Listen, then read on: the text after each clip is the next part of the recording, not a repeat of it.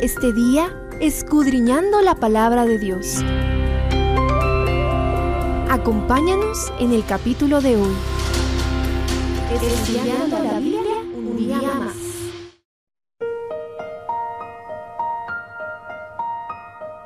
Jeremías 27 nos lleva al principio del reinado de Sedequías.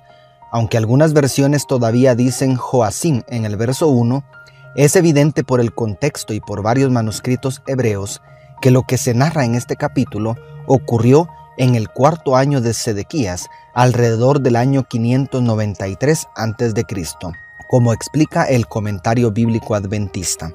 En su gran misericordia, Dios ordena al profeta en el verso 2, Hazte coyundas y yugos y ponlos sobre tu cuello.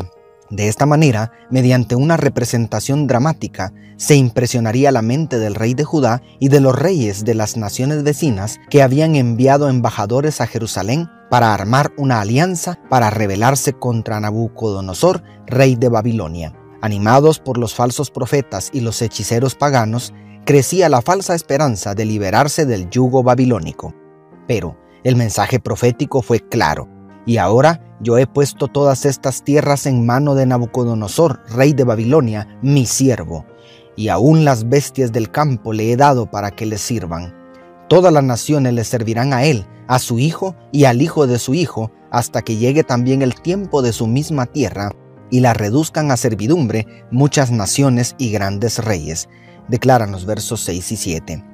La invitación a someterse a Babilonia y de esta manera librar a Judá y a todas las naciones vecinas de la destrucción y del exilio fue repetida tres veces, a los embajadores extranjeros en los versículos 3 al 10, al rey Sedequías del 12 al 15 y a los sacerdotes y a todo el pueblo del 16 al 22.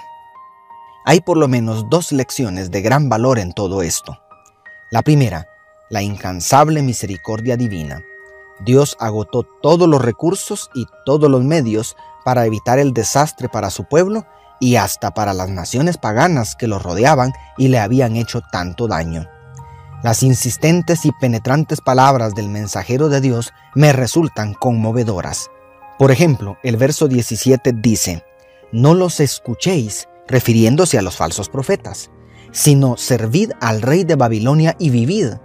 ¿Por qué habrá de ser asolada la ciudad?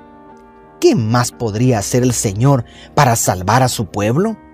A partir de aquí, te invito a volver tu mirada hacia la cruz del Calvario. Ante la más gloriosa revelación de su amor, el Espíritu Santo te pregunta, ¿qué más podría haber hecho para salvarte? Y la segunda, la insensatez de ir en contra de la voluntad de Dios. Si vuelves a leer el capítulo, tal vez podrías preguntarte, si era tan fácil salvarse, ¿Por qué no aceptaron el yugo babilónico y listo? ¿Por qué nos resulta tan difícil aceptar la voluntad de Dios? ¿Por qué somos tan ciegos que preferimos seguir nuestros propios planes? ¿Por qué rechazamos una salvación gratuita y preferimos confiar en nuestras buenas obras? ¿Por qué seguimos el camino de la muerte cuando tenemos a nuestro alcance el camino de la vida eterna? ¿Por qué preferimos las fantasiosas enseñanzas de los falsos profetas en lugar de la sencilla palabra de Dios? ¿Por qué? ¿Por qué? ¿Por qué? No existe respuesta para ninguna de estas preguntas porque seguir nuestros caminos en lugar de los caminos del Señor es la decisión más irracional que pueda existir. Querido amigo, querida amiga, es una tontería esperar algo bueno de la desobediencia. Arrepiéntete, entrégale tu vida a Jesús. ¿Por qué esperar a tocar fondo? ¿Por qué escoger el lago de fuego en lugar de las mansiones celestiales? Dios te ama y Dios te bendiga. Tu pastor y amigo, Selvin Sosa.